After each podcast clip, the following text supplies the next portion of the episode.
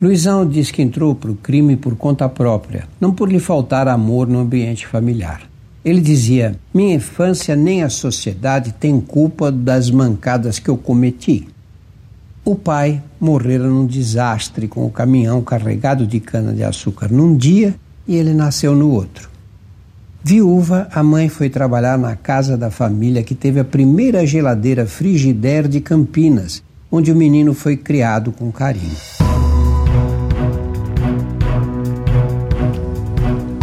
Olá, eu sou Drauzio Varela e aqui você vai ouvir outras histórias.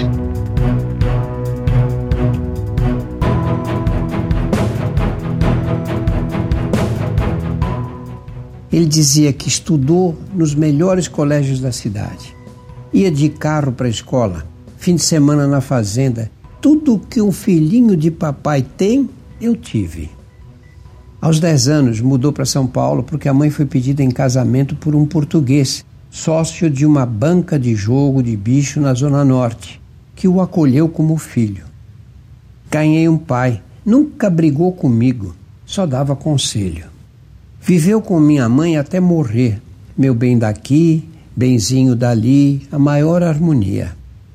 Depois da morte do padrasto, recebeu um ultimato da mãe para que decidisse entre estudar e trabalhar. Luizão abandonou o antigo ginasial e arranjou emprego numa metalúrgica. Vieram as más companhias, ele hesitou, mas tomou uma decisão definitiva. Não quero nem saber, nem estudo e nem trabalho. Passou a frequentar a Rua Augusta de calça boca de sino, sapato plataforma, cabelo black power. De madrugada arrombavam lojas na região e fungiam na Kombi de um comparsa negro de olhar bovino, calmo, mão aberta, sempre cercado de mulheres, acabou adotado por Quinzinho, personagem lendário com inúmeras passagens pela casa de detenção, o Carandiru, e Hirohito, que ostentava o título de rei da boca do lixo. Na primeira cadeia que pegou, fez amizade com seu Horácio Fidalgo, comandante do tráfico no bairro de Vila Carrão, e começou a traficar. Não guardou dinheiro, mas teve sorte. Por pouco não foi fuzilado pelo Esquadrão da Morte junto com o chefe. O Esquadrão da Morte era formado por um grupo de policiais que julgavam e faziam justiça por conta própria. No início, abastecia a boca com as ampolas de pervitin, uma anfetamina que ele trazia do Paraguai. Depois trabalhou com maconha até descobrir coisa melhor. Segundo ele, caí de cara na cocaína. Trabalhava como segundo fornecedor. A droga já vinha misturada para mim, 40, 50 quilos, um mês para pagar.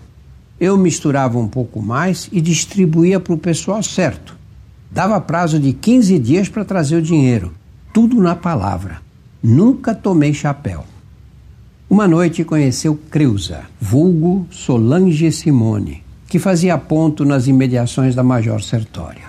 Branquinha, neta de um ator de chanchada do antigo Teatro Aurora na Avenida São João e amante de um militar aposentado que foi tomar satisfações com ele ao saber que o casal havia alugado um cômodo num casarão do Largo na Roça. Viveram dois anos em paz até que a cadeia os separou. Luizão conta: ela era carismática, parecida com a Barbie. Quando eu fui preso, a gente se correspondia na maior consideração duas a três cartas por semana, até que ela parou de escrever. A razão do desencontro foi a prisão da moça. Ela não ouviu meus conselhos. Não sei em que artigo caiu, só sei que na detenção feminina se envolveu com a Neuza Pequena, com a famigerada e com a maldita, velhas conhecidas minhas que não recomendo para ninguém.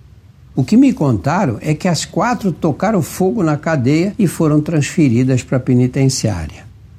Cinco anos mais tarde, no dia em que ele recebeu o avará de soltura na colônia penal, foi chamado à sala de um diretor com quem não se dava bem.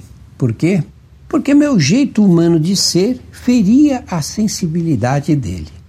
De mau humor, o diretor anunciou que uma mulher que se dizia esposa de Luizão havia telefonado para avisar que viria buscá-lo.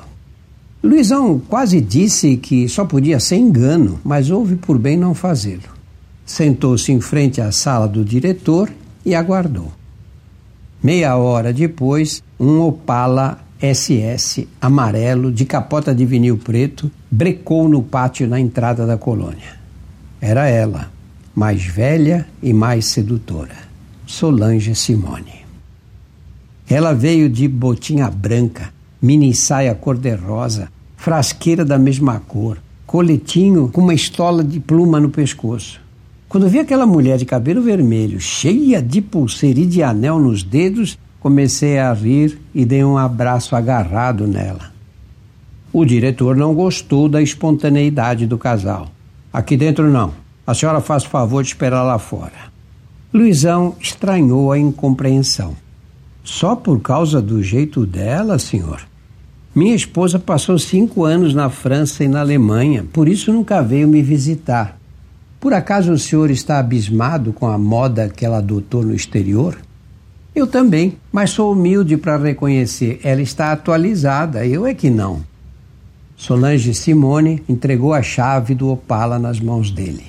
O tanque está cheio, agora é com você. Cavalheiro, Luizão abriu a porta do Opala para ele entrar, deu a volta, sentou-se ao volante e cantou os pneus na saída.